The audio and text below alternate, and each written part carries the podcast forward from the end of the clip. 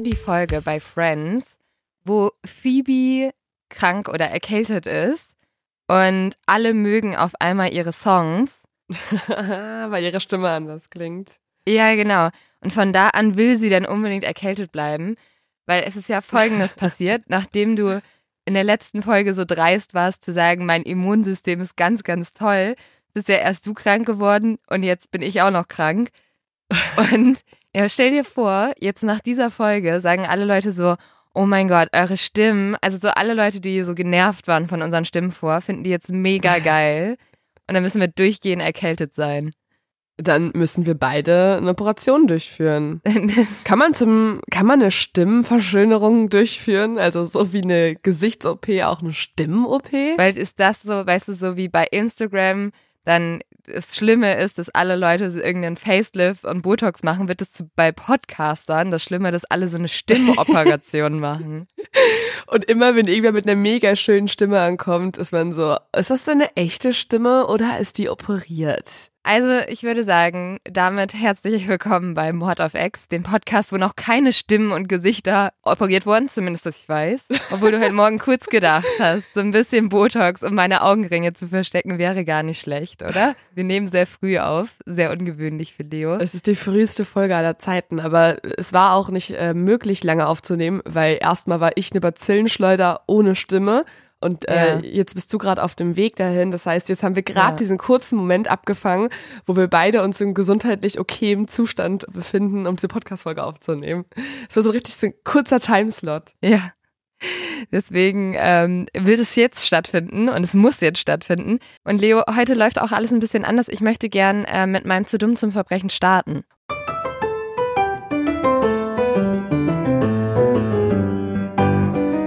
Und was auch aufregend ist, ich habe das natürlich mal wieder von jemandem zugeschickt bekommen und ich dachte, ich gebe jetzt mal ausnahmsweise Credit. Ja. Und, und äh, zwar habe ich das von David bekommen. Danke, David. Und David hat mir ein zu dumm zum Verbrechen aus Österreich geschickt. Dort hat ein 22-Jähriger versucht, einen Bankautomaten zu knacken. Und ähm, das hat alles nicht funktioniert. Er hatte nicht genug Ausrüstung dabei, ist dann abgehauen. Und die Polizei konnte ihn dann in der Nähe des Bankautomatens festnehmen. Und es war sehr schnell klar, dass er derjenige war, der die Bank überfallen hat. Er war erstens sehr stark alkoholisiert und zweitens hat die Polizei einmal auf sein Handy geguckt und sie wussten sofort, dass er der Täter ist, weil er hat sich selber gefilmt bei der Tat. Oh, wow. Weiß nicht, vielleicht wollte er so Twitch machen oder nochmal kurz eine TikTok-Karriere. Aber Oder uns das schicken einfach als Beweis ja, oder so, dass er ein dummer Verbrecher ist. Aber im Endeffekt ähm, war das natürlich nicht gerade klug. Hat David das Nein. für einen Freund erzählt? Oder ähm, wirkte das sehr detailreich? Nein, er hat mir, er hat mir einen Zeitungsartikel geschickt.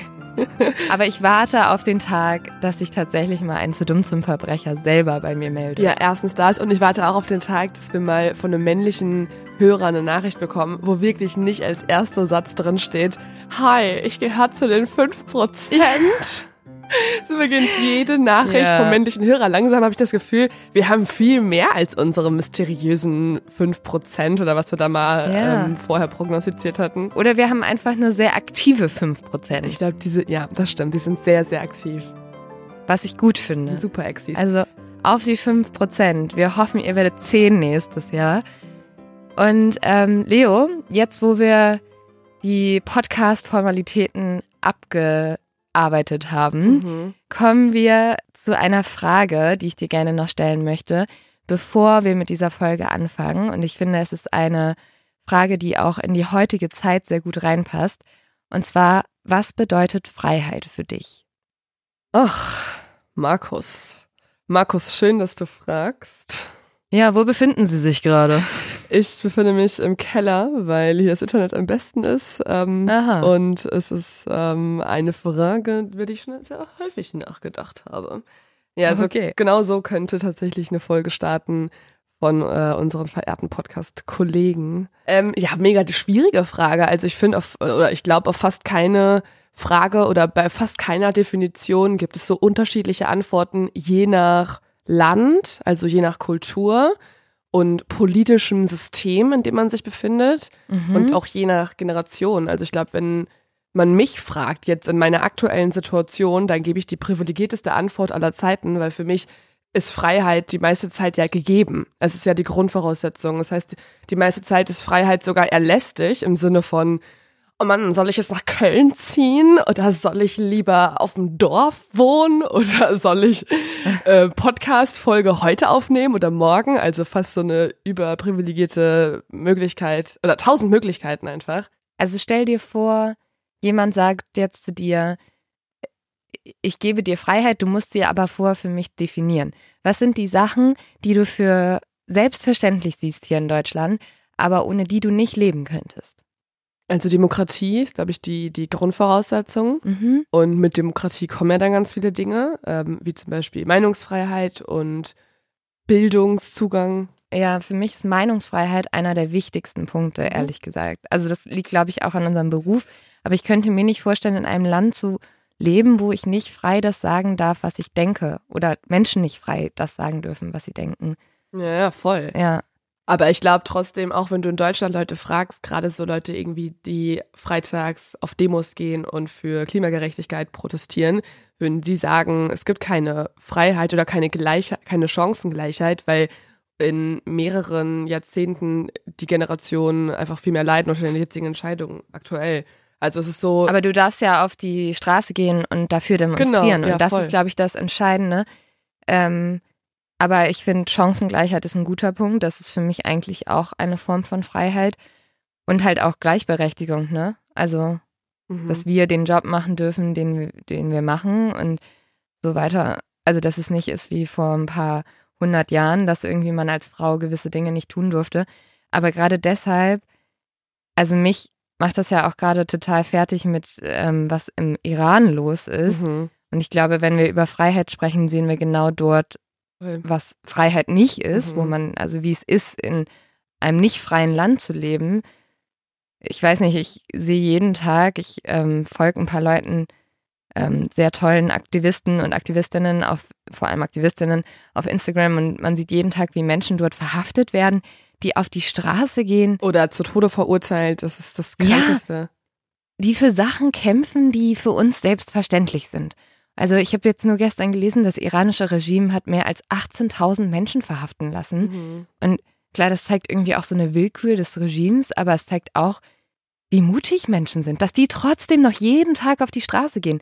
Ja. Das finde ich unglaublich. Wie schon gesagt, wir leben in dieser überprivilegierten Welt, wo ich mich nicht entscheiden kann zwischen welchem Essen ich aussuche auf der Karte. Ja. Und da gehen Menschen auf die Straße, um einfach Freiheit zu haben. Das finde ich so unglaublich, wenn ich darüber nachdenke. Dieses Ding, dass Menschen dort sagen, mein eigenes Leben ist mir nicht so wichtig wie Dinge, für die ich stehe. Also ich gehe hier auf die Straße und ich weiß, ich gefährde damit mein Leben. Ich könnte in Haft geschmissen werden, ich könnte gefoltert werden, ich könnte hingerichtet werden und ich tue es trotzdem. Ja, und das ist, ja, aber, das ist so krass. Also ich verbeuge mich so vor diesen Menschen, die trotzdem auf die Straße gehen und dafür kämpfen. Und der Grund, warum ich dir das jetzt heute erzähle oder warum wir da gerade drüber gesprochen haben, ist, ähm, dass, glaube ich, die Folge, die ich heute erzähle, da ganz gut reinpasst. Ähm, es ist zwar zu einer anderen Zeit passiert und in einem anderen Land, aber ich habe in meiner Recherche oft auch an die mutigen Menschen im Iran gedacht und habe gedacht, ähm, dass halt Leute sagen, ich, ich tue für Freiheit alles. Das sind die wichtigsten Menschen, ja, die, die diese Welt braucht. Also die, die Welt braucht solche Menschen. Und deswegen ähm, will ich heute auch über eine Person sprechen, die genauso den gleichen Antrieb hat. Über eine Kämpferin. Über eine, ja, eine, eine Kämpferin, eine Frau, mhm. Leo, genau, richtig. Und ähm, ich finde deswegen, diese Folge passt heute auch ganz gut und sie macht irgendwie auch Hoffnung, was ja gerade, glaube ich, zu Weihnachten ganz schön ist. Und ich glaube, wir brauchen auch alle mal wieder ein bisschen Hoffnung. Aber es ist eine etwas andere True Crime Story und ich hoffe, du, Leo, äh, kannst dich da auch ein bisschen drauf einlassen und natürlich alle anderen Ach. Exis auch. True Ach. Crime Stories, die, also kreativere True Crime Stories neu definiert, liebe ich doch. Ja. Und bevor wir beginnen, ähm, vielleicht noch ein kurzes Zitat, um nochmal auf die Frage zurückzukommen, was bedeutet Freiheit? Und zwar ist das, was die Frau, über die wir heute sprechen, auf diese Frage geantwortet hat. Freiheit ist das Einzige, wofür es sich zu leben lohnt. Während ich meine Pflicht erfüllt habe beim Widerstand, dachte ich oft, macht nix, wenn du getötet wirst. denn ohne Freiheit wäre es nicht wert zu leben. So, fangen wir jetzt an mit unserer Geschichte. Wir begeben uns nach Marseille, also nach Frankreich, ins Jahr 1943. Nancy hat gerade erst im Kreis ihrer liebsten Menschen Weihnachten gefeiert. Sie war sehr glücklich an Weihnachten und sie hat bis spät in die Nacht mit ihren Freunden getrunken und versucht zu vergessen, was in Wirklichkeit gerade in der Welt passiert. Wenige Wochen später ist das jetzt unmöglich geworden. Als Nancy am Abend zuvor den Telefonhörer abgenommen hat, hat sie ein Klicken in der Leitung gehört. Und am Anfang der Woche hatte eine Nachbarin gesehen, wie ein Mann sich durch Nancy's Post gewühlt hat. Und dann hat sich auch noch heute der Kaffeebesitzer bei Nancy gemeldet. Als sie angesprochen hat, gesagt, er ist sich sicher, in den letzten Tagen hat jemand Nancy verfolgt. Und Nancy geht jetzt durch ihre schöne Wohnung im Herzen von Marseille und hier ist sie eigentlich gemeinsam mit ihrem Mann Henry, kurz nachdem er 1939 um ihre Hand angehalten hatte, hingezogen und sie schaut sich so um in dieser Wohnung, die sie so sehr liebt und denkt daran, dass sie hier in Marseille eigentlich genau dieses Pariser Hausfrauenleben gelebt hat, welches sich ihre streng katholische Mutter so sehr für Nancy gewünscht hatte. Und zwar waren das die heiligen drei Ks. Leo, kannst du dir vorstellen, was ähm, drei Ks bedeutet? Also Küche, Kinder. Ja, Küche, genau. Und wo gehst du Sonntagmorgens hin als gute Frau? Na, okay, Kirche. Genau. Küche, Kinder, Kirche. Nancy, muss man sagen, hat diese drei Ks, ich glaube ähnlich wie wir, schon immer verabscheut. Als kleines Kind ähm, in Australien, sie ist in Neuseeland geboren worden und ist dann mit ihren Eltern nach Australien gezogen, hat sie deshalb insgeheim immer ihren Vater bewundert. Und dieser Vater war eigentlich in der Familie sehr verpönt, weil er auch die Familie verlassen hat. Er war Journalist und ähm, ja, er war wenig zu Hause, weshalb die Mutter ihn immer einen Straßenköter genannt hat. Und diesen Begriff mochte Nancy. Also sie hat immer gesagt, Straßenköter, das gefällt mir. Das sind irgendwie Hunde, die hängen an keiner Leine, niemand zieht sie dahin, wo sie nicht hinwollen und sie sind frei. Und deswegen hat Nancy immer diesen Begriff des Straßenköters gemocht. Und sobald Nancy dann die Chance hatte, wollte sie genau das tun, was Straßenköter tun, nämlich ähm, frei rumlaufen, ihren eigenen Weg tun. Und äh, diese Chance hat sie bekommen. Mit 16 Jahren erbt Nancy 200 Pfund. Das war damals extrem viel Geld. Und das hat sie von ihrer Tante aus Neuseeland bekommen. Die war auch so ein bisschen, ja, die, ähm, das schwarze Schaf in der Familie. Und ich glaube, die hat sich mit Nancy sehr verbunden gefühlt. Und Nancy hat dann einfach mit 16 Jahren gesagt, dann buche ich mir jetzt ein Ticket von Sydney nach Kanada und hau ihr ab. Hat sie auch getan. Mhm. Und von Kanada ist Nancy weiter nach New York gezogen. Und hier herrschte eigentlich die Prohibition. Also es war verboten, Alkohol auszuschenken.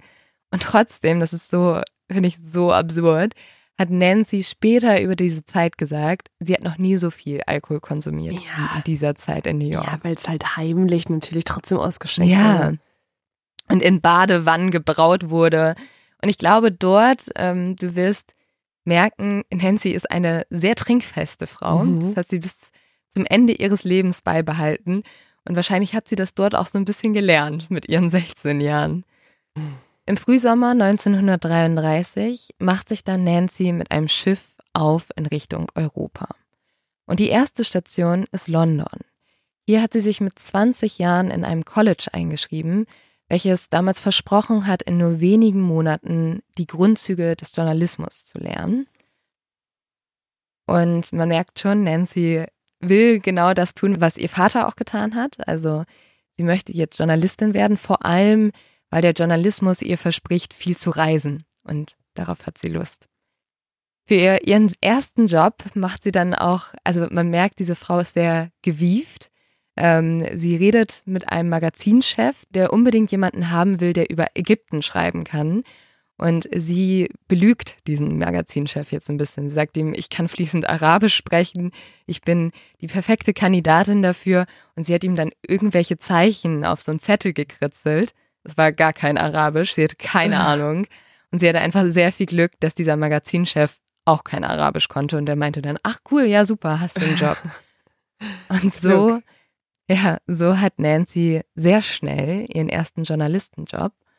Und während sie tagsüber als Journalistin arbeitet, zieht sie nachts durch die Pubs und geht sehr, sehr viel feiern und lernt dort vor allem viele männliche Journalisten kennen. Unter diesen macht sie sich auch sehr schnell einen Namen, weil zum einen ist Nancy sehr, sehr hübsch, eine hübsche junge Frau, die auch immer mit äh, angemalten roten Lippen rumläuft und sehr adrett gekleidet ist. Aber andererseits trinkt sie fast jeden der Männer unter den Tisch. Mhm. Eigentlich hätten wir zu dieser Folge, es ist zu früh, aber zu dieser Folge hätten wir eigentlich einen Gin Tonic trinken müssen. Ja. Das war nämlich eins von Nancy's Lieblingsgetränken. Da kommt einmal Gin Tonic in der Podcast-Folge im Fall vor ja. und dann trinken wir Kaffee. Unglaublich. Von London zieht Nancy dann weiter nach Paris, also so kommt sie jetzt nach Frankreich, wo sie sechs Jahre in einer kleinen, billigen Wohnung unterm Dach in der Nähe des Louvres wohnt. Sie hat diese Wohnung aber geliebt, ähm, obwohl sie jeden Monat darum bangen musste, ob ihr Geld reicht, um die Miete zu zahlen. Nicht, weil diese Wohnung besonders teuer war, die war sehr, sehr günstig, sondern weil Nancy jeden Abend eigentlich gefeiert hat mit ihren Freunden und immer mehrere Flaschen Wein bestellt hat. Sind wir eigentlich gerade dabei, ein Alkoholproblem extrem zu verharmlosen? Ja, ja. Aber das, also diese Frau, die hatte jeden Abend lag die da in der Bar. Wow. Ja, also man muss sagen, äh, man kann, glaube ich, nicht, also Nancy heißt Nancy Wake mit vollem Namen. Man kann nicht über Nancy Wake sprechen, ohne über Alkohol zu sprechen, weil das hat irgendwie so ein bisschen, glaube ich, zusammengehört. Mhm. Die Frau war Anfang 20 und sie war in Paris und das war wild und das war aufregend. Und die hat tagsüber geschrieben und nachts hat sie gefeiert. Also ich finde, das klingt, also es klingt auch erstmal toll, finde ich. Also es klingt vor allem auch ungewöhnlich für die Zeit. Vor allem die 30er Jahre in Europa. Ähm, ja, und das ist tatsächlich auch eine Sache, die Nancy aber auch nicht ganz ignorieren kann. Äh, sie schreibt ja als Journalistin sehr, sehr viel und ähm, sie ist auch sehr gut da drin, weil sie immer am Geschehen dran ist. Also Nancy liebt Abenteuer und auch Gefahr und deswegen ist sie ganz oft, wenn Sachen passieren, zum Beispiel passiert einmal ein Anschlag und sie ist mittendrin und sie geht dann auch hin und macht die Fotos. Darüber sind natürlich die Editoren ihrer Zeitung sehr, sehr dankbar. Aber Nancy hat ein Hauptthema und zwar schreibt sie besonders ja gerne oder es ist ihr besonders wichtig, über Politik und Gesellschaft zu schreiben. Und vor allem interessiert sie sich für einen ganz besonderen Politiker dieser Zeit. Dieser Mann ist sehr schnell erfolgreich geworden und das, obwohl er Ansichten vertritt, die Nancy absolut verachtet. Sie fragt sich immer wieder, wie können Menschen diesem Mann überhaupt folgen und warum gewinnt er in den letzten Jahren so viel Macht und warum hält ihn auch niemand auf? Mhm. Kannst du dir vorstellen, von welchem Mann wir sprechen ja, in Europa? Das wird wohl Adolf Hitler sein wenn man genau. die Ansichten von jemandem in der Zeit nicht nachvollziehen kann und jemand sehr schnell aufgestiegen ist, dann höchstwahrscheinlich Adolf Hitler.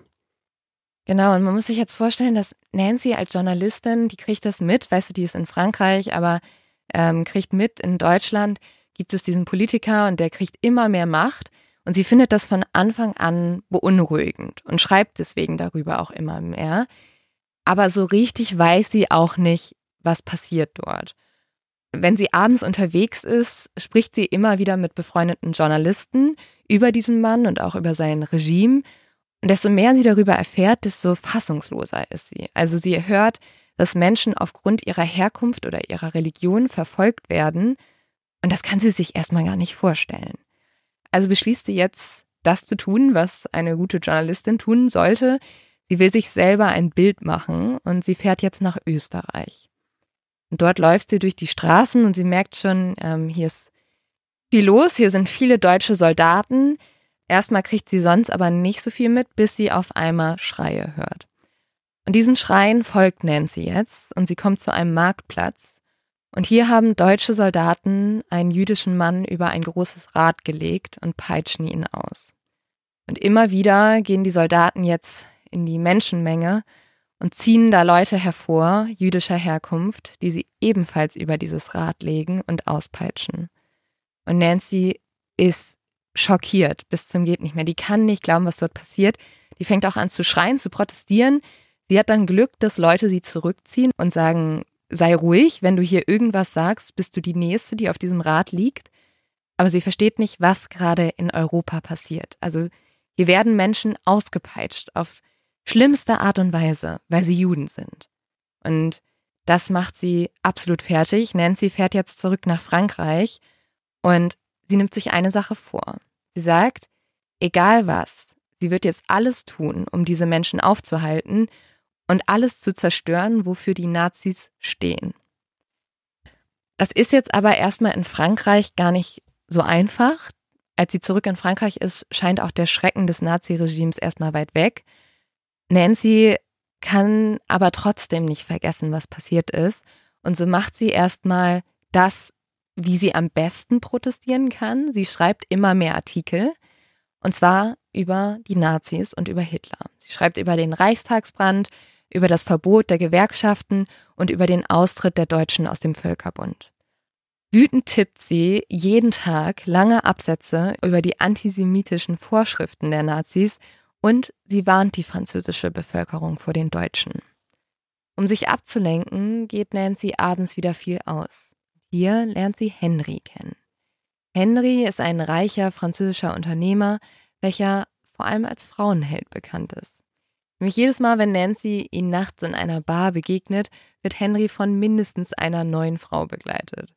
Und Nancy mag Henry, aber sie hat auch keine Lust auf einen Playboy. Und so werden die beiden erstmal Freunde und sie gratuliert ihn auch oft zu seinen weiblichen Bekanntschaften. ja. Herzlichen Glückwunsch, Henry. Da hast du ja wieder eine neue, nette kennengelernt. Aber Nancy ist jetzt viel unterwegs. Sie reist auch sehr, sehr viel als Journalistin, ist auch viel im französischen Land unterwegs.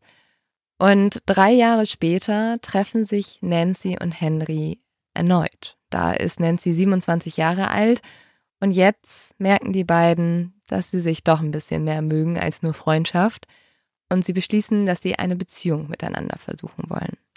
Und es passt ziemlich perfekt. Für beide war die andere Person die große Liebe. Und wenig später macht Henry Nancy dann auch einen Heiratsantrag. Doch vor der Hochzeit beginnt 1939 der Krieg.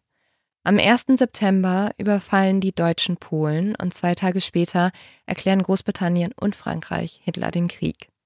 Das bedeutet, auch in Frankreich ist jetzt der Krieg angekommen. Nancy will unbedingt helfen, Sie ist sogar bereit, ihre Hochzeit zu verschieben.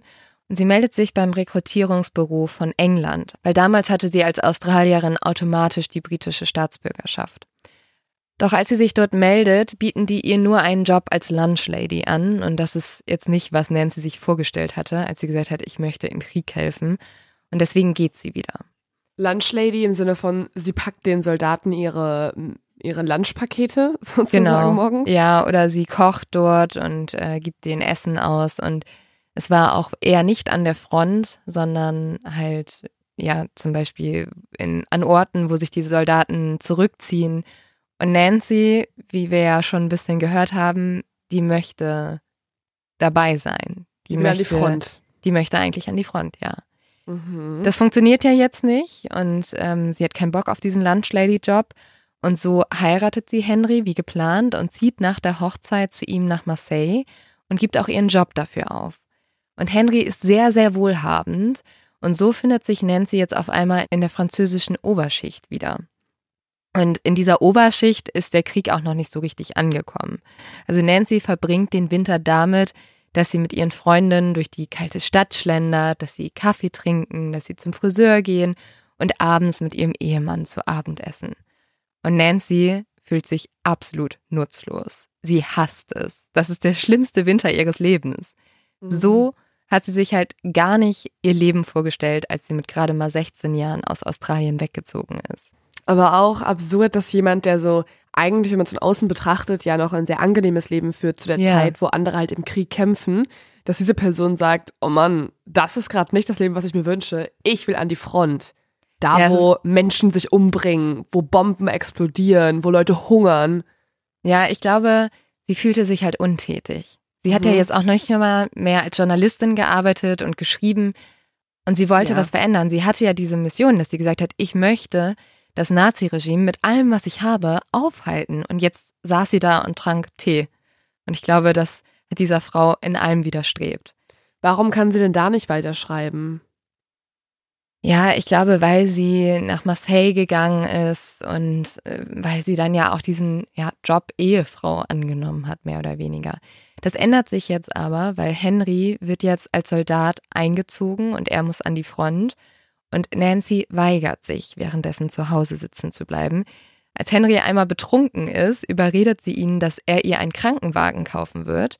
Und als sie dann diesen Krankenwagen bekommt von Henry, weil sie erinnert ihn da immer wieder dran und sagt, du hast mir diesen Krankenwagen versprochen, fährt sie eigenständig mit diesem Krankenwagen in die umkämpften Gebiete.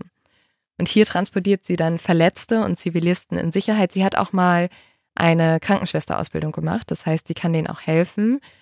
Ja, also das muss man sich vorstellen. Wie du eben schon gesagt hast, es ist unglaublich. Diese Frau könnte zu diesem Zeitpunkt noch im sicheren Marseille bleiben und einfach sich ja ausruhen.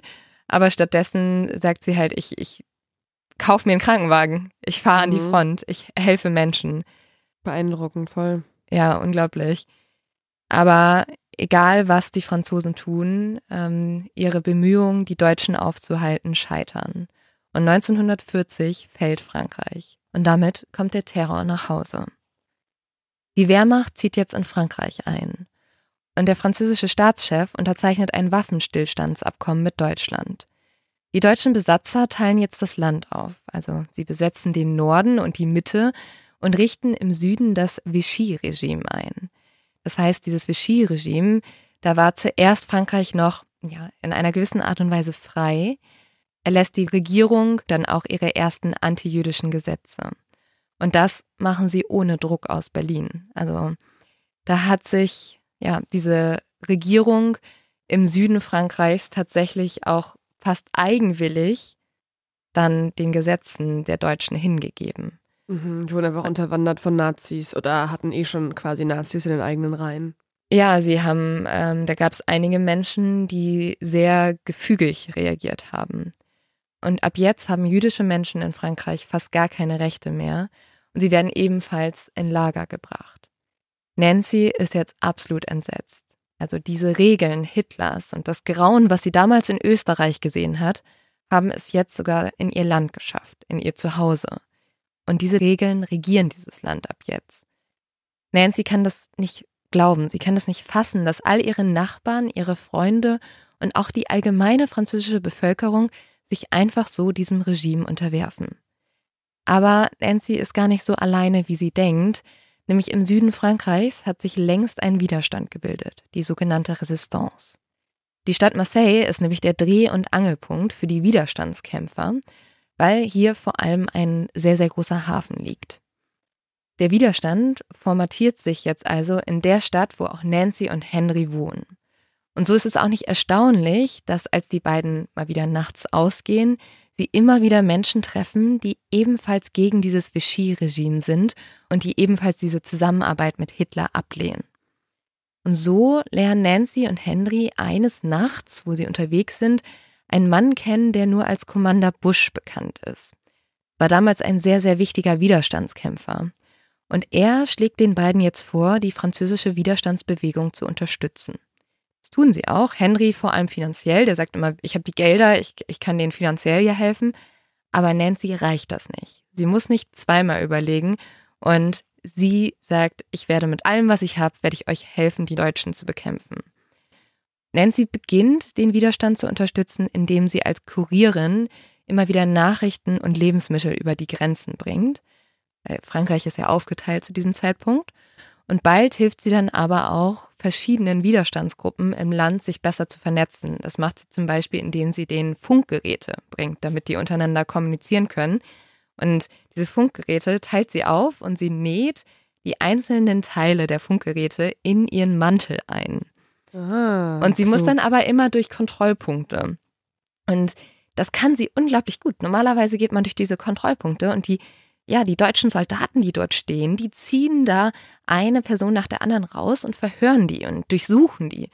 Aber Nancy sieht erstens aus wie eine, eine Frau aus der französischen Oberschicht, äh, eine nette Hausfrau Und sie ist auch sehr charmant. Sie flirtet immer sehr mit den, ähm, ja, mit den Soldaten, die dort an der Grenze stehen. Und so wird sie immer durchgelassen. Und sie kann sehr, sehr gut die verschiedenen Widerstandsgruppen mit Informationen und halt auch zum Beispiel mit diesen Funkgeräten beliefern. Aber das reicht Nancy immer noch nicht. Sie bekommt mit, dass ganz viele Menschen in Frankreich in sehr großer Gefahr leben. Also zum einen gibt es zum Beispiel britische Soldaten, die dort in Gefangenschaft geraten sind oder es gibt natürlich auch die jüdischen Staatsbürger, die verfolgt werden. Oder wiederum Widerstandskämpfer und Widerstandskämpferinnen, die aufgeflogen waren. Und so beschließt Nancy, dass man jetzt irgendwas tun muss, um diesen Menschen zu helfen, um zu fliehen. Und sie gründet mit zwei anderen Widerstandskämpfern eines der größten Fluchtnetzwerke in ganz Frankreich. Die sogenannte Pat O'Leary Lane ermöglicht es gestrandeten oder verletzten alliierten Soldaten den Nazis zu entfliehen und nach England zu kommen. Nancy ist wirklich eine der erfolgreichsten Fluchthelferinnen, gerade weil niemand das von ihr erwartet. Und so bringt sie immer wieder britische Soldaten oder auch von der Gestapo verfolgte Franzosen oder Juden über die Grenze ins neutrale Spanien. Von Spanien können die mit dem Schiff nach England fahren. Man merkt hier, dass niemand damals eine hübsche Hausfrau als eine der Strippenzieherinnen der französischen Revolution ansieht. Mhm. Und ja, die deutschen Soldaten an den Grenzen das auf gar keinen Fall vermuten. Also, das ist halt der Vorteil auch von ihr, dass sie so krass unterschätzt wird von den Leuten mhm. und man sie anschaut und sich denkt, ach, süßer Lippenstift und oh, hast du hier mal ein schönes äh, kleines Küchlein gebacken, ja. was du irgendwem bringen möchtest und dadurch einfach dann nicht als eine Top-Agentin schon wahrgenommen wird oder eine sehr erfolgreiche Widerstandskämpferin. Nancy ist auch sehr, sehr klug. Also was sie zum Beispiel auch oft macht, ist, wenn sie schon im Zug sitzt, wo sie weiß, gleich kommt ein Checkpoint, dann flirtet sie ganz bewusst zum Beispiel mit einem Soldaten, der da drin sitzt. Und dann kriegt sie diesen Nazi-Soldaten dazu, mit ihr über den Checkpoint zu gehen. Und ah. die plaudern dann gerade darüber, ach, und ähm, wann könnten wir uns denn wo treffen? Also Sie geht da sehr, sehr geschickt vor. Eigentlich voll absurd, weil eigentlich hätten Soldaten oder jetzt in dem Fall zum Beispiel die Nazis jede Frau, die besonders nett zu ihnen ist und flirtet, verdächtigen müssen, weil das ist ja sehr genau das, was du machen würdest, wenn du ja. schnell jemanden auf deine Seite kriegen möchtest. Aber das ist ja ähm, vielleicht auch die größte Chance der Frauen gewesen, dass sie unglaublich unterschätzt wurden. Mhm. Und das hat Nancy ganz, ganz klug gespielt. Sie hat auch etwas anderes noch getan, um diesen Schein zu wahren. Sie hat jedes Mal, wenn sie in Marseille war, ganz große Partys und auch Charity-Events gefeiert, damit jeder gedacht hat, ja, das ist einfach eine unglaublich verwöhnte französische Hausfrau. Und äh, das hat alles so ein bisschen dieses unterstützt, dass sie auf gar keinen Fall im Widerstand sein könnte, weil sie macht ja nur Champagnerpartys zu Hause. Mhm. Und das läuft auch alles gut, bis im Jahr 1943, das Jahr, mit dem ich angefangen habe. Die Situation hat sich jetzt nämlich zugespitzt, weil die Amerikaner ebenfalls in den Krieg eingetreten sind und dadurch ist die deutsche und die französische Gestapo immer härter geworden. Sie kontrollieren die Fluchtrouten viel mehr und sie werden immer brutaler.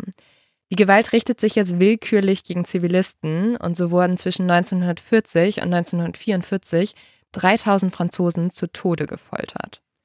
Hitler hat damals Folgendes verlangt, 100 tote Franzosen für einen deutschen Soldaten. Und die Wehrmacht war damals noch so stolz drauf, dass sie, das sagen sie zumindest, äh, dass sie den Führer auf nur 50 tote Franzosen für einen deutschen Soldaten runtergehandelt haben. Also da merken wir schon, die Deutschen haben jetzt alles getan, weil sie natürlich auch gemerkt haben, der Druck wurde stärker, ähm, haben sie, sind sie richtig brutal gegen jeglichen Widerstand vorgegangen. Mhm. Und auch die bisher freie französische Zone, also das Vichy-Regime, wo ja auch Nancy und Henry wohnen, wird jetzt besetzt und so wird die Arbeit des Widerstandes immer schwieriger. Und dazu kommt, dass die Nazis und ähm, es gab auch so eine französische Polizei, die dann auch die Nazis unterstützt hat, jetzt Jagd auf die Mitglieder des Widerstands machen und einer von ihnen packt letztendlich aus. Dieser Widerstandskämpfer verrät die Namen der wichtigsten Mitglieder, bis auf Nancy's, weil Nancy war unglaublich klug. Die hat so einen, die hat so einen richtigen Menschenverstand gehabt und sie wusste, dass dieser Mann, dass man dem nicht trauen kann. Also hat sie dem nie ihren Namen verraten. Trotzdem wusste dieser Mann, dass es eine Frau gab im Widerstand, die unglaublich wichtig ist. Und das weiß man jetzt auch in Berlin. Man weiß aber nicht, wer diese Frau ist. Und so gibt man ihr einen Spitznamen. Nancy heißt jetzt in Berlin nur noch die weiße Maus, weil sie den immer wieder aus den Fingern gleitet. Ah. Und die Nazis setzen jetzt ein Kopfgeld auf sie aus von 5 Millionen Franc. Und Nancy ist klar, sie hat nur noch wenig Zeit. Und dazu kommen ja diese Sachen, die ich am Anfang erzählt habe. Also sie hört ein Klacken in der Leitung. Es verfolgt sie jemand. Sie ist sich ziemlich sicher, mhm. die wissen oder die sind ihr auf der Spur. Ja, wenn sie schon die Leitungen abhören, dann bedeutet das ja, dass sie schon mal wissen, wo sie wohnt. Sie sind sehr nah dran auf jeden Fall jetzt schon zu dem Zeitpunkt. Und Nancy kennt diese Geschichten von den ganzen Widerstandskämpfern und den ganzen Franzosen und Französinnen, die alle gefangen genommen wurden und die unglaublich schrecklich gefoltert wurden in den Nazi-Kellern. Und sie weiß, sie muss Frankreich verlassen, bevor die Gestapo sie auch erwischt. Allerdings will Henry nicht mitkommen. Und das hat zwei Gründe. Zum einen, es ist sicherer für Nancy, wenn sie alleine reist. Das ist viel auffälliger, wenn die beiden zusammenreisen. Und zum anderen will er seine Fabriken und seine Familie nicht im Stich lassen. Nancy versucht jetzt Henry immer wieder zu überreden, sie zu begleiten, doch ohne Erfolg. Und so beschließt sie, alleine die Reise anzutreten. Beim Abschied müssen sie und Henry so tun, als sei alles ganz normal. Sie verabschieden sich also wie an jedem anderen Tag und Nancy ruft Henry noch zu, bin gleich wieder da. Das Ganze ist dafür, weil es darf natürlich niemand mitkriegen und sie glauben ja, dass überall Spitze sind und sie abgehört werden, dass mhm. Nancy fliehen will. Und so geht Nancy, als wäre nichts passiert und erst als sie um die Ecke ist, fangen die Tränen an zu laufen. Und sie kann erst aufhören zu weinen, als sie am Bahnhof angekommen ist. Muss sich vorstellen, sie verlässt jetzt ihren Mann und sie weiß nicht, wann sie ihn wiedersehen wird. Mhm. Nancy, hat, Nancy hat all ihren Freundinnen auch als Schutz erzählt, dass sie nach Paris fährt und sie hat auch einen Abschiedsbrief geschrieben, welchen sie hinterlassen hat, auf dem ebenfalls steht, dass sie nach Paris fährt. In Wirklichkeit fährt sie allerdings in die andere Richtung, auf zur spanischen Grenze. Früher konnte man über Spanien und die Schweiz fliehen. Die Flucht über die Schweiz war jetzt aber mittlerweile schon nicht mehr möglich, weil die französische Polizei arbeitete jetzt eng mit der Sicherheitspolizei und dem Sicherheitsdienst der SS zusammen. Und so wurde die Schweizer Grenze für 2300 Juden bis zum Mai 1945 ihre letzte Station vor dem Vernichtungslager. Und Nancy weiß all das. Schließlich, oft, schließlich hat sie ja selbst oft Menschen geholfen, sie über die Grenze zu bringen. Das ist so absurd jetzt. Also sie war lange selber Fluchthelferin, ist eigentlich eine Expertin auf dem Gebiet gewesen. Und jetzt muss sie irgendwie gucken, wie kann ich selber dieses Land verlassen. Problem ist, die Situation hat sich mittlerweile zugespitzt. Es gibt nur noch sehr wenige Optionen nach England und damit in Sicherheit zu gelangen. Es gibt drei Eisenbahnstrecken, die führen zu den Grenzen, die Frankreich von Spanien und der Schweiz trennen. Und dazwischen liegen 25 Kilometer Sperrzone. Das bedeutet, die Flüchtigen und auch Nancy müssen vorher aussteigen und sich dann den Weg über die Berge zu Fuß machen. Nancy steigt jetzt in einen dieser Züge und im Zug wartet bereits ein guter Freund und ein Unterstützer auf sie, das ist Pat O'Leary. Und Pat O'Leary war ein belgischer Arzt, der ebenfalls im Widerstand sehr aktiv war. Und gemeinsam schaffen die beiden es nach Toulouse.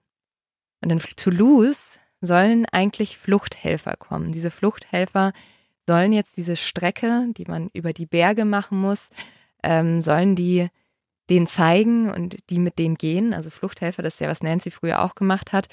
Aber die kommen nicht. Und Nancy sitzt jetzt in Toulouse jeden Abend und sie wartet und sie wartet auf diese Fluchthelfer, aber niemand kommt. Und sie fragt sich natürlich, was ist passiert? Sind die Männer erwischt worden? Haben die Nazis vielleicht mitbekommen, dass sie sie da rausschmuggeln wollen? Aber sie weiß es nicht. Und so bleibt ihr nichts anderes übrig, als in einer kleinen Fluchtwohnung zu sitzen und zu warten. Abends hört Nancy jeden Tag die Nachrichten des BBCs und wartet darauf, dass die Westalliierten endlich Frankreich von den Deutschen befreien konnten. Aber auch diese Hoffnung bleibt zunächst unerfüllt.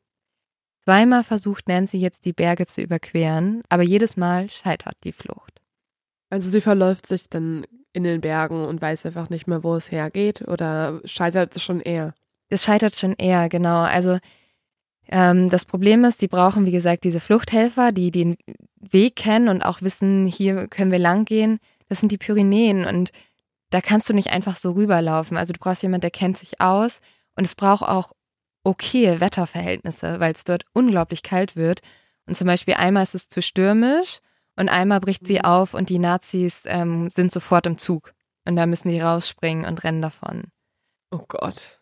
Also du musst dir vorstellen, es ist wirklich so, die versuchen es immer wieder, wenn dann überhaupt schon ein Fluchthelfer da ist, aber es scheitert immer wieder und die kehren immer wieder total frustriert in diese Stadt zurück und warten darauf, dass es endlich eine Chance gibt für die, in diese Berge überhaupt nur aufzubrechen. Und schließlich geht es dann voran. Pat O'Leary meint, eine sichere Fluchtroute gefunden zu haben. Und sie sind auch nicht mehr alleine, weil es gibt jetzt mittlerweile acht britische Piloten, die Pat O'Leary aus einem Lager befreit hat. Er hat die auch äh, sehr, sehr geil befreit, weil er hat einfach den Wärtern Wein mitgebracht und in diesem Wein war Schlafmittel drin. Und so Aha. konnte er diese britischen Piloten befreien, aber die müssen auch raus aus dem Land, weil nach dem wird ja gesucht. Und so beschließt sich diese Gruppe, die jetzt mittlerweile größer geworden ist, also O'Leary, die acht Piloten und Nancy, sich jetzt auf den Weg nach Spanien zu machen. Ohne Gepäck und erst mit der Eisenbahn an die Grenzstadt Perpignan, dann zu Fuß. Die Gruppe trennt sich, um weniger Aufmerksamkeit auf sich zu ziehen. Nancy sitzt jetzt im Zugwaggon und versucht sich unauffällig zu verhalten, doch plötzlich hält jetzt der Zug auf freier Strecke. Draußen stehen französische Polizisten, die Waffen sind gezückt. Alle Passagiere sollen aussteigen und sich ausweisen. Nancy rennt jetzt zum Hinterteil des Zuges und springt raus. Sie rennt davon und flieht in eine kleine Gasse, wo gerade eine Demonstration stattfindet. Hier, denkt Nancy, ist sie sicher, weil es sind so viele junge Menschen da, sie kann in der Masse untertauchen, doch tatsächlich wird ihr ihr anfängliches Versteck zum Verhängnis. Andere Polizisten tauchen auf und verhaften die Demonstrierenden. Unter ihnen ist auch Nancy. Die Männer schauen sich ihren Ausweis an und behaupten, dieser sei gefälscht. Nancy kann das nicht glauben, weil dieser Ausweis ist echt und sie denkt so ein bisschen, boah, was, also wie absurd. Ich habe einen falschen, der liegt aber noch im Hotel und die nehmen mich jetzt fest und sagen, mein Ausweis ist falsch, dabei ist das ausnahmsweise mal mein echter Ausweis.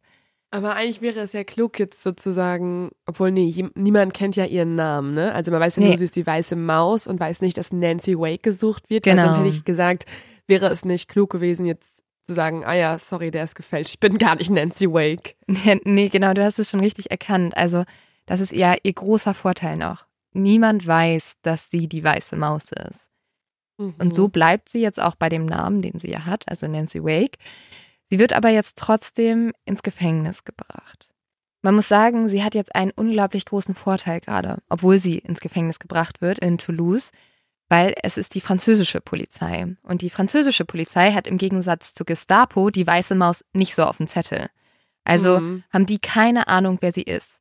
Nancy weiß jetzt aber auch, sie muss jetzt sehr schnell reagieren, weil ansonsten übergibt die französische Polizei sie an die Gestapo. Und dort hat sie eigentlich verloren.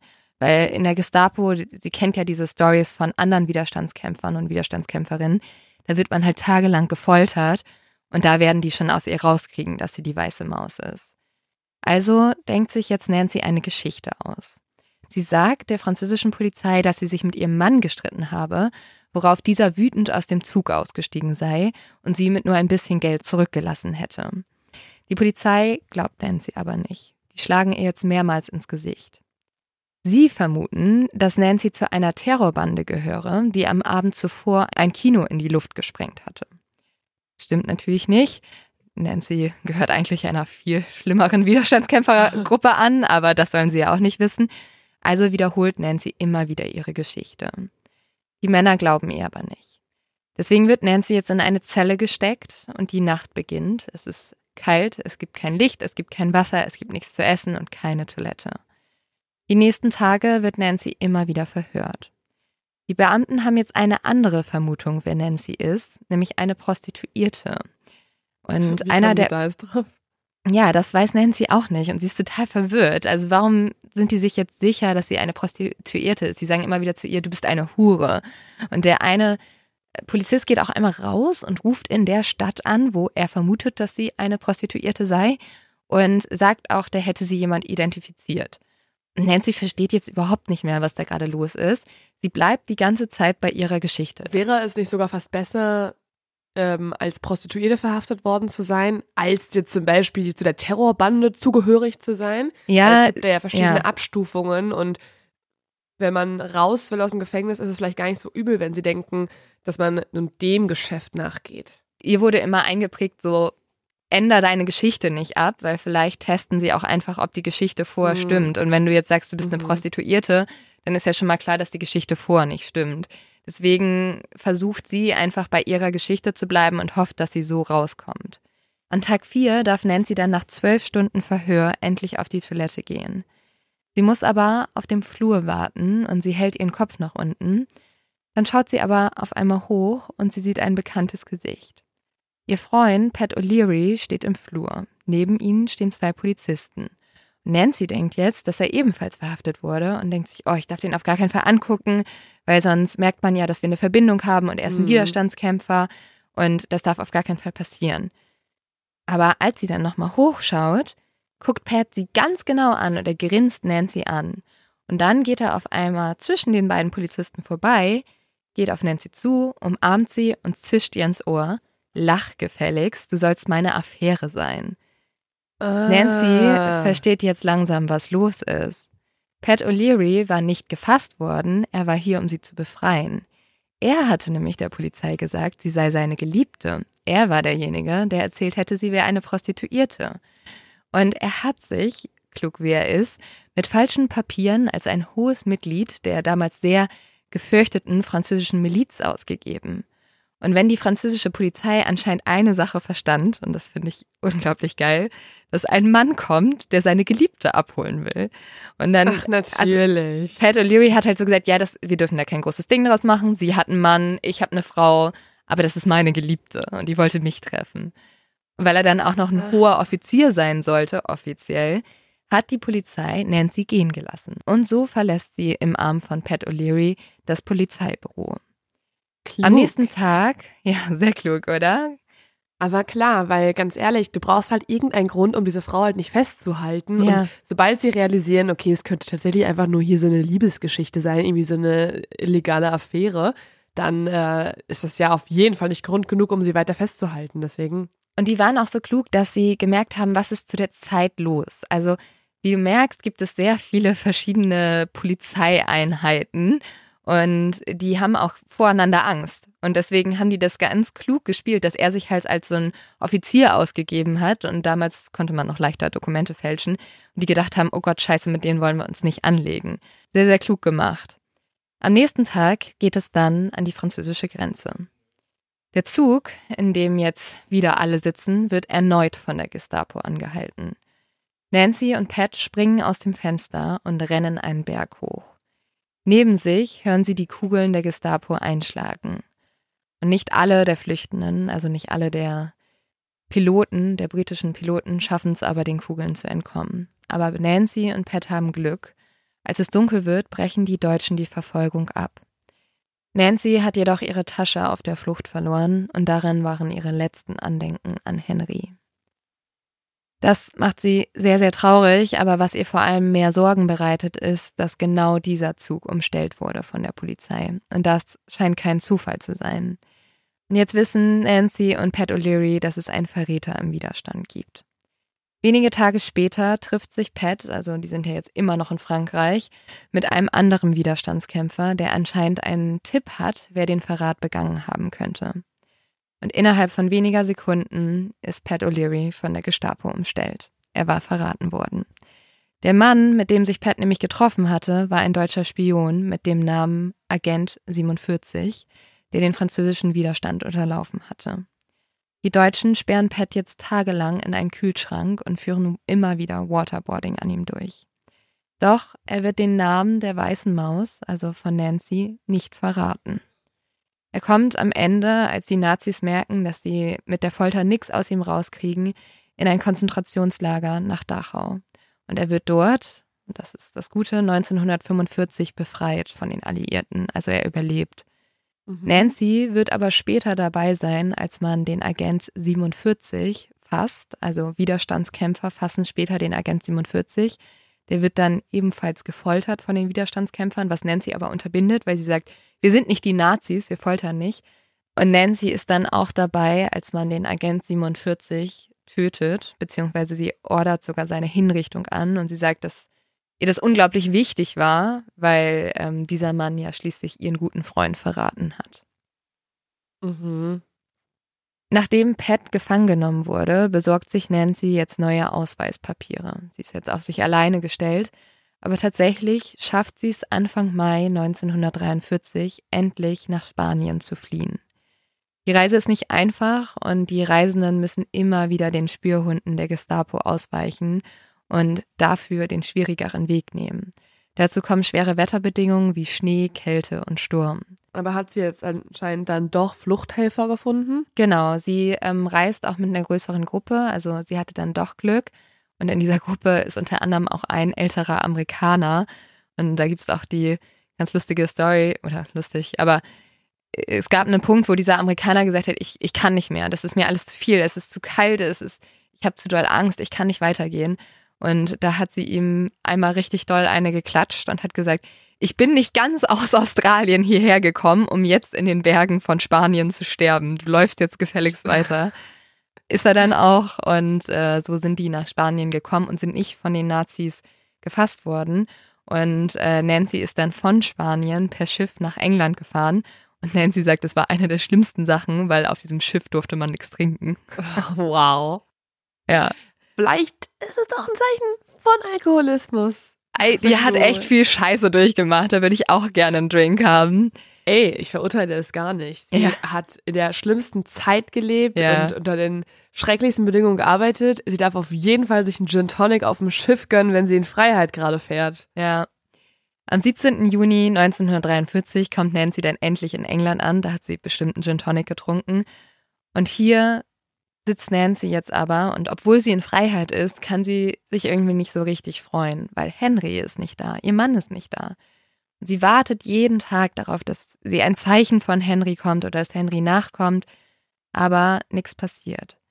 Nancy fällt in eine Art Depression, aber sie wird jetzt immer wieder von britischen Soldaten, denen sie ja damals geholfen hat, über die Grenze zu kommen, eingeladen. Die nehmen sie nachts mit, die gehen mit ihr feiern, die ähm, laden sie zu sich nach Hause ein, kochen für sie und so kommt sie so ein bisschen aus dieser Depression wieder raus.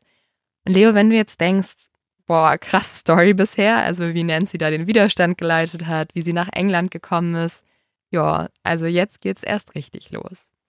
Denn, What? Ja, denn als Henry einfach nicht kommt, beschließt Nancy, dass sie zurück nach Frankreich muss, um ihren Mann zu suchen. Und dafür ergibt sich ziemlich schnell eine Möglichkeit. An Nancys Tür klopft nämlich eines Abends ein Mann vom britischen Geheimdienst. Nancy muss nicht lange darüber nachdenken. Sie nimmt das Angebot sofort an und wird jetzt ein Mitglied der SOE. Das ist eine nachrichtendienstliche Spezialeinheit, die von Churchill gegründet wurde, um die Resistance zu unterstützen und um die Deutschen in Frankreich zu schwächen. Diese Einheit war damals so geheim, dass selbst der Geheimdienst nichts von ihnen wusste. Oh Gott. Und Nancy wird jetzt vier Monate lang zur SOI-Agentin ausgebildet und hier lernt sie unter anderem, wie man jemanden mit nur einem Schlag gegen den Hals lautlos tötet. Am Ende ihrer Ausbildung erhält Nancy dann auch sozusagen einen neuen Namen, einen Codenamen, und das ist der Codename Helene. Im Frühjahr 1944 springt Nancy dann kurz nach 1 Uhr nachts über den von den Nazis besetzten Frankreich aus einem Flugzeug ab musst du dir vorstellen, die ist in diesem Flugzeug geflogen über ein Land, wo sie wusste, überall sind Nazis. Sie hat sogar runtergeguckt und überall war ein Lagerfeuer und sie hat noch gesagt, da ist überall der Feind und sie springt einfach runter. Und zwar mhm. springt sie in die Wälder ab, weil mittlerweile Marseille, ähm, wo ja eigentlich der Widerstand war, den, das haben die Nazis komplett ausgebombt, um die Widerstandskämpfer dort ähm, zu vernichten. Und die Widerstandskämpfer sind jetzt alle in die Wälder von Frankreich gezogen. Und das Problem ist aber auch hier, diese Widerstandskämpfer haben verschiedene Gruppen gebildet und diese Gruppen können nicht so richtig miteinander kommunizieren und sie können vor allem nicht mit England kommunizieren, aber England möchte sie eigentlich unterstützen. Die müssen wissen, was sollen wir euch schicken? Braucht ihr Waffen? Braucht ihr Essen? Und dafür ist jetzt Nancy da. Sie soll die Kommunikation zwischen den Widerstandskämpfern und den Engländern leiten. Weil sie ja auch aus Australien ist, oder? Und sie kann ja beide Sprachen dementsprechend. Und Franzosen, weiß man ja auch heutzutage noch, sprechen nicht so gut Englisch oder nicht so gerne. Genau, sie spricht fließend Englisch und sie hat auch in ihrer Zeit in Frankreich, hat sie fließend Französisch gelernt. Genau, deswegen kann sie ja. beides. Aber sie soll die nicht nur mit der ähm, Kommunikation unterstützen, sondern auch mit allem, was sie halt im Geheimdienst gelernt hat. Und außerdem soll Nancy auch noch den Widerstandskämpfern sagen, welche Ziele sie vorm D-Day, also der D-Day war der Tag, wo die Alliierten an der Normandie gelandet sind, also wo die Amis und die Engländer alle die Deutschen endlich angegriffen haben. Und der wurde die ganze Zeit geplant und da hat natürlich jetzt England gesagt, okay, wir brauchen diese Widerstandskämpfer auch vor Ort, die schon davor wichtige Ziele der Nazis zerstören. Also zum Beispiel Orte, wo Waffen liegen oder Orte, wo die sich formatieren. Und das soll sie jetzt ebenfalls koordinieren. Und neben ihren Armeeklamotten hat Nancy auch noch ein paar andere Sachen eingepackt, die sie mitgenommen hat, während sie jetzt über dem besetzten Frankreich abgesprungen ist. Nämlich unter anderem einen roten Chanel-Lippenstift, ein Parfüm und ein äh, Santon-Schlafanzug, weil sie hat später oh, ja. einmal gesagt, egal wie fertig ich am Tag aussah, nachts habe ich immer in Santon geschlafen. Stilvoll. Ja, stilvoll, oder? Aber man muss auch sagen, dass zum Beispiel Lippenstift und so, das war schon wichtig. Also ähm, das wird ihr jetzt ein bisschen zum Verhängnis, weil in Frankreich hilft Nancy einer Widerstandsbewegung, die sich die Marquis nennen.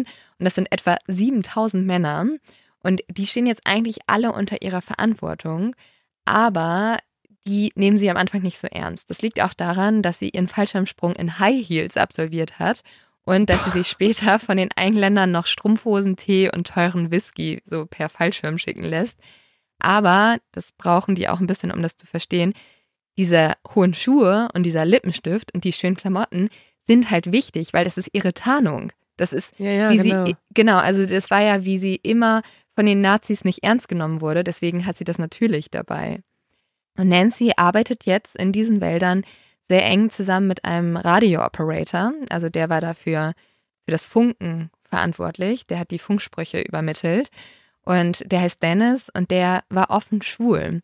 Was zu dieser Zeit leider ja noch unglaublich schwierig war und auf sehr viel Ablehnung getroffen hat. Aber hier sieht man mal wieder, was Nancy für eine beeindruckende Person war, weil sie hat das nicht nur akzeptiert, sondern sie hat ihn dafür total gefeiert. Sie hat ihn als einen guten Freund angesehen und sie hat ihn auch immer wieder gegen andere Leute verteidigt. Als Nancy es dann schafft, sich bei den Widerstandskämpfern zu beweisen, bekommt sie bei den Überfällen das Kommando. Respekt bekommt sie hier auch dafür, dass sie bereit ist zu töten. Nancy spricht sich zwar immer stark gegen Folter aus, weil sie sagt, die grausamen Methoden der Nazis, die dürfen wir nicht anwenden, wir dürfen nicht wie die werden, aber sie hat auch die Ansicht, nur ein toter Nazi ist ein guter Nazi. Und später sagt sie einmal, dass sie bereut hat, nicht mehr von ihnen getötet zu haben. Nachts trinkt dann Nancy mit den Widerstandskämpfern und holt sich dadurch ihren Respekt ein, dass sie den ein oder anderen auch unter den Tisch trinkt. Sie soll angeblich auch am Anfang einmal gesagt haben, wenn ihr mich nicht ernst nimmt, dann machen wir jetzt ein Trinkspiel. Und ähm, ich trete gegen euch an. Und welcher Mann am Ende der Nacht noch steht, der ist mir sozusagen überlegen und sie hat dann anscheinend sozusagen alle Männer unter den Tisch getrunken. Wie groß war sie? Sie war nicht groß. What the fuck? Sie war einfach sehr erübt im Trinken. Sie Aber sagt nach auch, dem Krieg ist sie schon in den Zug gegangen, oder? Nein. Es gibt die Legende, ähm, dass Prinz Charles bis zum Ende ihrer Tage ihre Gin Tonics bezahlt haben soll. Als Dankeschön. für ihren Dienst an England. Aber ja. dazu später mehr. Ja, also Nancy muss man auch sagen, obwohl die in einem Land war zu diesem Zeitpunkt, das im Krieg war und natürlich hat sie auch um ihren Mann gebankt, hatte sie eine unglaublich gute Zeit in diesen Wäldern von Frankreich. Also sie hat mit äh, den Männern da gefeiert. Sie hat gesagt, sie hat nie mit einem von dem geschlafen, weil sie hat auch mal gesagt, wenn ich mit einem das Bett geteilt hätte, hätte ich mit allen 7000 das Bett teilen müssen. Dementsprechend äh, hat sie das gelassen. Aber äh, sie hat da sehr schnell sich behauptet und dann auch eine gute Stellung gehabt. Aber die Ruhe für die Widerstandskämpfer in den Wäldern ist bald vorbei. Nämlich am D-Day kommen nicht nur die Alliierten an der Normandie an, sondern auch die deutschen Soldaten beschließen, die Widerstandskämpfer in den Wäldern zu attackieren. Und so attackieren diese Stellung, die Nancy hat mit ihren Widerstandskämpfern, 22.000 deutsche Soldaten mit 10 Flugzeugen und 1000 Autos. Doch irgendwie schaffen sie es zu fliehen. Allerdings hat Dennis, also der Funker, so Angst gehabt und war sich so sicher gewesen, dass es das für ihn war, dass er sein Funkgerät zerstört hat, weil er nicht wollte, dass es den Nazis in die Hände fällt. Und ohne Funkgerät waren die Widerstandskämpfer jetzt hilflos. Schließlich konnten sie keine Hilfe mehr von England erhalten, sie konnten auch nicht mit den anderen Widerstandskämpfern kommunizieren und das Problem ist, es gibt zwar einen nächsten Funker, also einen anderen Funker, wo sie Nachrichten nach England schicken könnten, aber der ist weit entfernt und sie müssten an mehreren Kontrollen vorbei. Und da sind sich die Widerstandskämpfer sicher, das schaffen sie auf keinen Fall. Aber eine Person sagt, sie schafft das. Und das ist Nancy. Weil man nicht mit dem Auto fahren kann, weil das zu auffällig wäre, beschließt Nancy jetzt, mit dem Fahrrad zum nächsten Funker zu fahren. Das, obwohl sie noch nicht mal richtig Fahrrad fahren kann. Und der nächste Funker sind 500 Kilometer entfernt. Also das musst du dir vorstellen, es ist eine Strecke wie von Hamburg nach Frankfurt. Und Nancy fährt diese Fahr Strecke jetzt mit dem Fahrrad. Niemand der Männer denkt, dass sie es schaffen wird, aber Nancy fährt trotzdem los. Zwischendurch muss sie immer wieder anhalten und ihr Make-up richten und ihre Haare schön machen, obwohl sie total verschwitzt und fertig ist, weil sie an den Checkpoints den deutschen Soldaten erzählt, dass sie eine französische Hausfrau sei, die gerade einfach eine Fahrradtour machen würde. Nancy schafft es tatsächlich, alle Checkpoints zu passieren. Sie hat es geschafft, den Funker zu treffen, sie hat es geschafft, eine Nachricht nach England zu senden und sie hat es geschafft, hin und zurück zu fahren, diese ganze Strecke, ohne von den Deutschen angehalten zu werden. Holy shit. Kannst dir nicht vorstellen, wie erschöpft diese Frau war, als sie angekommen ist. Sie ist sogar die letzte Strecke, hat sie sich auf dem Rad eingepinkelt, hat sie gesagt, weil sie wollte nicht mehr anhalten. Sie wollte einfach nur noch ankommen, weil sie so Angst hatte. Die war, die Beine waren komplett kaputt. Die hat sich so zu Ende gerackert und ist auch wirklich, sie liegt dann tagelang flach. Krass. Aber sie hat es geschafft und sie hat damit die Widerstandskämpfer gerettet. Und Nancy wird später sagen, dass egal was, wir haben ja schon so viele unglaubliche Dinge gehört, die sie gemacht hat, dass das für sie die mutigste Aktion war, die sie je getan hat. Hört sich einfach nur crazy an. Ja, verrückt, oder? Hm. In den nächsten Wochen unterstützen Nancy und die Widerstandskämpfer die Engländer, indem sie Brücken, Bahnen und andere Teile der deutschen Infrastruktur zerstören. Doch dem französischen Widerstand und Nancy reicht das nicht, und so nehmen sie ein Gestapo-Hauptquartier in der Nähe ins Visier. Gemeinsam mit den Widerstandskämpfern soll Nancy dieses Hauptquartier zerstört haben und mit ihren Kameraden 38 Deutsche getötet haben. Und dort soll Nancy auch das erste Mal diesen Faustschlag oder diesen Genickschlag, den sie gelernt hat, beim Geheimdienst angewendet haben und einen Deutschen mit nur einem gezielten Schlag gegen die Kehle lautlos getötet haben. Und bei jedem toten Deutschen spürt Nancy kein Mitleid, sondern sie denkt einfach nur an ihre getöteten Kameraden und sie denkt an die Juden, die sie in Österreich gesehen hat und die ohne Grund von den Nazis gefoltert wurden. Und dann ist auf einmal der D-Day ja schon da gewesen und der Krieg ist vorbei. Am 25. August 1944 gibt es die Kapitulation von Paris. Die Deutschen haben verloren, die Alliierten haben gewonnen und Nancy führt jetzt 1944 ihre Gruppe nach Vichy, Frankreich. Alle feiern sich, sie umarmen sich und sie können ihr Glück nicht fassen. Der Krieg ist zu Ende. Ihre ganzen Bemühungen haben tatsächlich etwas gebracht. Die Deutschen sind besiegt. Und Nancy kann aber nur an eine Sache denken. Henry. Genau, sie kann es kaum erwarten, ihren Ehemann wiederzusehen. Und so plant sie bereits wenige Tage, nachdem der Krieg vorbei ist, ihre Reise nach Marseille. Bei den Feierlichkeiten trifft sie jetzt aber eine alte Freundin. Der erzählt sie von ihrem Vorhaben und sagt auch noch, willst du mit nach Marseille kommen? Ich treffe dort Henry. Und die Freundin schaut sie einfach nur ganz schockiert an. Und dann fängt sie an zu erzählen und mit jedem Satz bricht Nancy ein bisschen mehr das Herz. Henry wurde 1943 von der Gestapo festgenommen, als diese erfahren hatten, dass er der Ehemann der Weißen Maus war. Und dann hat die Gestapo Henry wochenlang gefoltert. Sie wollten von ihm, dass er bestätigt, dass Nancy Wake wirklich die Weiße Maus ist. Doch egal, was sie mit ihm getan haben, Henry hat nie Nancys Namen preisgegeben. Und das, obwohl die Gestapo ihm sogar angeboten hat, ihn freizulassen, wenn er bestätigt, dass Nancy Wake die weiße Maus ist. Aber egal was, Henry hat Nancy nicht verraten und am Ende haben sie ihn erschießen lassen.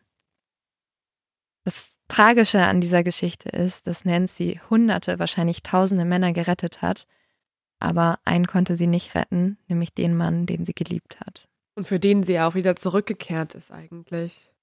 Das Schlimme ist, als diese Freundin das erzählt, kriegt Nancy eher so eine Art Bestätigung, weil sie hatte eine Nacht in den Wäldern von Frankreich einen Traum, dass Henry erschossen wird. Und danach hat sich alles nicht mehr richtig angefühlt. Und angeblich war dieser Tag, wo sie diesen Traum gehabt hat, auch der Tag gewesen, wo Henry erschossen wurde. Sehr oft so, dass Menschen mhm. spüren mhm. oder sich zumindest eingebildet haben zu spüren, wenn mhm. ein geliebter Mensch stirbt, auch wenn der weit weg ist. Ja, ich finde aber wahrscheinlich, wenn du in den Wäldern kämpfst und der Zweite Weltkrieg in deinem Land ausgebrochen ist, dann ist es ja gar nicht so unrealistisch, dass deinen geliebtesten Person auch was zustößt. Also diese Angst oder diese Vorahnung trägt man wahrscheinlich die ganze Zeit mit sich herum. Ja, also Nancy hat immer gehofft, dass Henry nichts passiert, weil er war ja nicht so aktiv im Widerstand wie sie. Mhm. Aber sie hat natürlich nicht damit gerechnet, dass er enttarnt wird als der Ehemann der weißen Maus. Und man hat auch ein bisschen vermutet, dass ihm all diese schlimmen Dinge angetan wurden, weil sie Nancy nicht kriegen konnten. Also sozusagen, wir tun das einer Person an, die du liebst, weil wir dich nicht bekommen haben. Das führt wahrscheinlich jetzt dazu, dass Nancy auch sich extrem schlecht fühlt, oder? Also ein schlechtes Gewissen fast schon hat. Ja, also Nancy wird sich bis an ihr Lebensende, und das ist lang, Nancy ist sehr alt geworden, die Schuld für Henrys Tod geben. Und obwohl sie nochmal später heiraten wird, hing immer bis zu ihrem Tod Henrys Bild neben ihrem Bett. Oh. Nach dem Krieg hat Nancy dann weiter in britischen Ministerien gearbeitet, zum Beispiel in der Geheimdienstabteilung oder beim Luftfahrtministerium.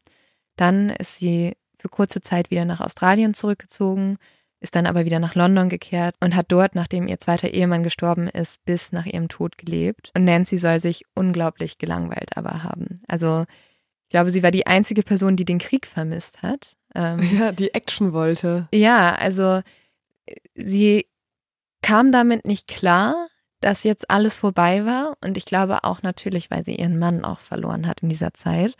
Und mhm. äh, das hat, hat ihr viel glaube ich, Schmerz auch bereitet. Äh, und eine Sache, die sie vielleicht auch getan hat, um diesen Schmerz zu betäuben, ist trinken. Genau. Nancy soll bis in ihre 90er Jahre jeden Tag sechs Gin Tonics getrunken haben. Oh mein Gott. Ja. Und wie gesagt, ähm, die Legende besagt, dass aus Dankbarkeit für ihren großen Einsatz König Charles die Rechnung für alle ihre Drinks übernommen hat. Aber ich glaube tatsächlich, wenn der König von England meine Drinks bezahlen würde, dann würde ich vielleicht auch mal öfter einen Drink nehmen, als ich aktuell tue, weil hä, es geht halt aufs Königshaus. Aber Wahnsinn. Also, das ist natürlich alles auch irgendwie noch ein bisschen ausgeschmückt. Ansonsten frage ich mich, wie sie so lange lebt, wenn sie jeden Tag sechs Gin Tonics trinkt. Sie ist unglaublich Aber alt geworden. Also sie ist erst am 7. August 2011 gestorben, im Alter von 98 Jahren, Leo.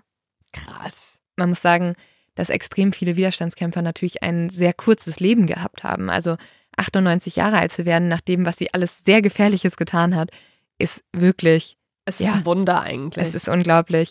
Sie hat alle möglichen Medaillen bekommen, die du bekommen kannst. Also die höchsten Auszeichnungen in England, in Amerika und auch in Frankreich. Sie hat aber all diese Orden verkauft, weil ähm, sie hat später gesagt, was soll ich mit denen? Ich komme wahrscheinlich in die Hölle und dort würden die sowieso schmelzen. Ich glaube nicht, dass Nancy in die Hölle kommt, ehrlich gesagt. Warum sollte sie in die Hölle kommen? Sie hat schon Menschen getötet, ja. Ja, genau. Sie hatte halt die gegnerischen Soldaten getötet, aber du musst ja den Krieg stoppen, also von daher. Ja, ja, und sie hat sich ja auch an viele Regeln gehalten. Also wie gesagt, dass sie gesagt hat, Foltern mache ich nicht. Ähm, mhm. Vor ihrem Tod hatte Nancy noch einen letzten Wunsch, der ihr auch erfüllt wurde. Sie wollte verbrannt werden und sie wollte, dass ihre Asche über den Feldern verstreut wird, wo sie gemeinsam mit ihren französischen Kameraden gekämpft Was? hatte. Also, das war die Geschichte von Nancy Wake. Ich muss sagen, ich habe diese Geschichte recherchiert und ich habe gedacht, das kann nicht wahr sein. Warum ist Nancy mhm. Wake nicht und also warum gibt es James Bond? Warum gibt es nicht zehn Filme über Nancy Wake? Also ja, warum kennt niemand ihren Namen? Also ich habe Nancy Wakes ja. Namen vorher noch nie gehört. Man weiß natürlich, dass es äh, irgendwie krasse Widerstandskämpfe gab. Ein paar so Namen kommen natürlich dann irgendwie einen in den Kopf, aber Nancy Wake finde ich, also das ist so unfassbar, habe ich einfach noch nie gehört und dabei ist es so ein Leben, was wie gesagt noch krasser als James Bond ist, also wirklich Wahnsinn, weil es ja. wirklich passiert ist. Einfach eine Frau, die so viel getan hat, also auch so mutig und auch ja, ein Vorbild, würde ich sagen. Also jemand, Komplett. der bereit ist, so weit zu gehen für die Rechte, für die er steht. Also die gesagt hat, das ist nicht in Ordnung, so möchte ich nicht leben. Ich werde hier mhm. was verändern und dafür hat sie, wie am Anfang schon gesagt, in ihrem Zitat, sie war bereit, für die Freiheit ihr Leben zu opfern. Musste sie zum Glück nicht. Aber ich glaube, dadurch, dass sie Henry geopfert hat, hat sie einen großen Teil von mhm. sich selbst auch opfern müssen. Ja, ultra beeindruckend. Ja, auch, dass sie sich so ein bisschen ihrem Leitsatz ähm, aus der Jugend oder aus der Kindheit treu geblieben ist, wo sie immer schon meinte, ich will eher wie so ein Straßenköter sein. Und jetzt hat sie ja quasi einen Großteil ihres Lebens in den Wäldern verbracht, ähm, mhm. wo sie kämpfen musste, wo sie quasi auf der Straße war ja äh, in ja. dem Sinne. Äh, Finde ich das so beeindruckend, dass sie irgendwie diese Mission schon so früh hatte im Leben und dem so treu geblieben ist bis zum Ende. Ja, Wahnsinn. total. Liebes Netflix-Team, das wäre doch mal was hier. Das ist eigentlich bei vielen Folgen hier so, finde ich, dass man sich so denkt, ja. dazu gibt es doch keine Netflix-Serie oder ist das der Leo-Tipp? Ja, also Wahnsinn und auch irgendwie total inspirierend, weil ich finde eh, wenn man Nachrichten guckt und so, ist man sehr deprimiert und ich zumindest habe ganz oft den Gedanken, oh Mann, sollte ich nicht irgendwie mehr machen? Also mhm. wir versuchen ja immer schon irgendwie hier auch in unseren Podcast-Folgen eine Art Mehrwert zu bieten, also irgendwie aufzuklären, vielleicht auch manchmal ein paar historische oder politische Fakten mit einzubauen, mit denen man aufklären kann. Aber ich habe trotzdem manchmal das Gefühl, müsste ich mich nicht irgendwie auch, also jetzt eine Straße ketten vielleicht nicht, aber sollten wir nicht irgendwie auf die Straße gehen zumindest mehr und so. Und ich finde, solche Geschichten sind immer ein guter Anstoß, um ja, seinen Arsch hochzukriegen. Also, mhm. wenn man schon hört, was so für Extremsituationen möglich sind, also dass Menschen ihr ganzes Leben opfern, dann kann man vielleicht auch eine Stunde am Tag mal opfern für irgendwas. Also, das sind immer coole äh, Motivationskicks, ehrlich gesagt, dass ja. Menschen genau sowas durchgemacht haben. Ja, auf jeden Fall. Ähm, und ich finde, es gibt einem auch Mut, weil man gerade in Zeiten wie jetzt hat man ja das Gefühl, alles wäre schlimm und es wird nur schlimmer und schlimmer. Aber man vergisst halt, dass es so viele Menschen gibt, die auch für das Gute kämpfen und deswegen, ja, die Welt auch irgendwie gar nicht so schlimm ist, wie sie manchmal aussieht. Inspirierende Folge. Hast du noch einen Leos-Tipp?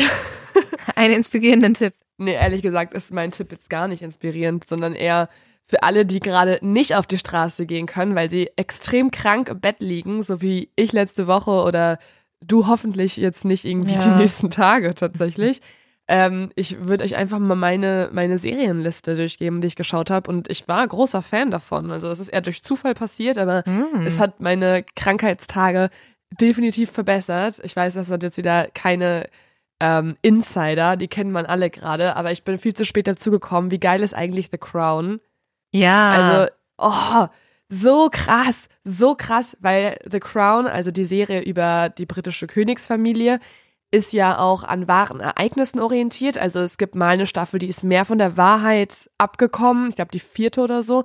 Aber große Teile der ersten Staffeln und der fünften Staffel und so sind an wirklich originalen historischen Daten und Ereignissen orientiert und teilweise sind Dialoge eins zu eins nachgesprochen oder irgendwelche öffentlichen Reden. Also es gibt auf YouTube so Abgleiche wie ähm, Queen Elizabeth damals die Rede gehalten mhm. hat und dann nimmt man die Szene aus The Crown und es sind eins zu eins die gleichen Worte und ich finde es so krass, wie Geschichte, also wahre Ereignisse, ja. komplett als Serie ausreichen. Also es ist eine Soap Opera, aber eine ja. wahre Geschichte. Aber das sehen so wir ja auch hier immer wieder. Es ist halt wirklich mhm. so, dass einfach im Leben passieren Geschichten, die kannst du dir gar nicht ausdenken. Aber ja, ich möchte komplett. hier nochmal also, erwähnen, dass ich, dass ich wirklich die Storyline um Prinz Charles langweilig finde. Ich möchte mehr von Was? Diana sehen. Ja. Also ich verstehe das voll, Also da hast du auch Zuspruch bekommen, haben wir mehrere Nachrichten ja. bekommen. So, ähm, das, oh. Ich finde auch Diana definitiv die spannendste Geschichte. Ähm, und dann kommt so eine ganze Folge zu Prinz Charles und ich bin wirklich so, das kau ich doch jetzt hier nicht durch. Aber Prinz da, Charles ist ja oh. verbunden mit Diana. Ich fand viel langweiliger ja. ist es, wenn es so, so richtig weit weggeht von denen und so die Cousine dritten Grades beleuchtet wird oder ja, so. Das macht da mich auch so wahnsinnig. Aber wenn Charles die ganze Zeit Bäume pflanzt, bin ich so, oh nee, wirklich, ich weiß. Du hast damit zu kämpfen, dass du jetzt der Königssohn bist. Können wir zu Diana gehen, bitte? Ja, also das ist der eine Tipp und dann habe ich auch Wednesday durchgesuchtet. Oh, oh mein Gott, du? hat mich auch komplett, komplett reingesogen. Ja, schon. Also ich Müssen fand wir jetzt ganz so einen spannend. TikTok machen, wo du mit deiner, mit dein, deiner Hand auf deinem Kopf ist, diesen, diesen Tanz? Ja, das äh, habe ich auch mitbekommen. Das ist anscheinend mega der Trend. Ne? Ich habe mich gefragt, haben die tatsächlich extra einen Tanz eingebaut, damit es auf TikTok viral geht? Wahrscheinlich. Oder? Muss ja. schon, ne? Ja, also das fand ich auch extrem nice. Auch die ganzen Referenzen äh, aus dem True Crime Spektrum, also Black yeah. Dahlia und Co., yeah. äh, wenn es mal die Richtung ging. Ja, also falls ihr krank seid, das sind, glaube ich, gute Serien, um die Zeit zu überstehen bis Weihnachten. Ansonsten, wie gesagt, die Miss Marple-Filme, alle sehr empfehlenswert. Ich habe auch noch einen Tipp. Ja, gerne. Ähm, der passt ein bisschen mehr zur Folge und ist aber auch sehr inspirierend. Und vielleicht, wenn du jetzt noch heute Abend krank bist, kannst du den auch noch gucken. Beziehungsweise wahrscheinlich kennst du den Film auch schon. Der heißt Die Frau des Zoodirektors. Geht um eine französische Familie, der ein Zoo gehört in Frankreich und auch oh. um Frankreich, das von den Nazis besetzt wird. Und die haben dort Juden versteckt in dem Zoo. Ja, das passt natürlich ein bisschen mehr zur Folge. Ja, aber Wednesday und die anderen sind auch gute Tipps, Leo. Ich dir auch nicht starke Frauenrollen reichen. Ja, ja, also nächstes, nächste, nächste Woche, ähm, ja, nächste Woche haben wir ja keine Folge leider, aber vielleicht äh, bringe ich dann verspätet im Januar die Leo-Tipps, mhm. die zu dieser Folge passen. Also, Aha. dann kommen Kriegsfilme. Nein, das war jetzt genug Krieg, würde ich sagen. Ja, Leo, ja. dann würde ich sagen, frohe Weihnachten. Und wir müssen ja auch sagen, es gibt noch einen Grund, warum wir am 26. aussetzen, weil du da Geburtstag hast. Du bist ja. fast das Christkind fast Jesus. Gott sei Dank nicht am 24. Die Leute tun mir noch mehr leid, aber mein ja. Geburtstag ist auch schon mal echt ein Kacktag. Ey, feiern den nach. Das Leute, sagen wir immer und machen es nicht. Nee, ich mach's diesmal wirklich. Mir hat irgendwer geschrieben, hey Leo, ein Tipp. Ich habe auch am 26. Geburtstag und ich feiere aber immer am 2.6. quasi, ah, also ja. im Juni, okay. meinen halben Geburtstag. Ja. ich, ich muss auch klug. sagen, ich habe schon ein bisschen, ich wollte dir eigentlich sehr gerne was zuschicken. Und das Problem ist auch, pünktlich zum 26. liefert auch niemand irgendwas. Also es ist echt ein oh. Kacktag. Also. Ja, egal, das sind wie gesagt hier diese kleinen First World Problems. Ich krieg ja. nur ein Geschenk und nicht zwei. Oh, so. Frohe Weihnachten, einen guten Rutsch. Frohe Weihnachten, lieb liebe Ex, es war wieder ein sehr schönes Jahr mit euch. Also ein ja. ungewöhnlicher Abschluss, dass das jetzt die letzte Folge in diesem Jahr ist. Und dann ähm, sehen wir uns frisch im Januar wieder mit ganz viel Mord und ganz viel Crime. Die nächste Folge ist am 2.1. Ein bisschen verkatert. Oh. Aber trotzdem wieder mit den üblichen Geschichten. Und bis dahin trinkt ganz viel ähm, Wasser. Ich wollte Gin Tonic sagen, aber irgendwie finde ich es komisch, euch alle zum Gin Tonic trinken zu motivieren, äh, außer dem Mod of X Gin. Den dürft ihr natürlich auch wegexen komplett. Und wenn ihr einen Gin Tonic trinkt, denkt an Nancy Wake und an uns. Genau. Ja, Frohe Weihnachten. Ciao.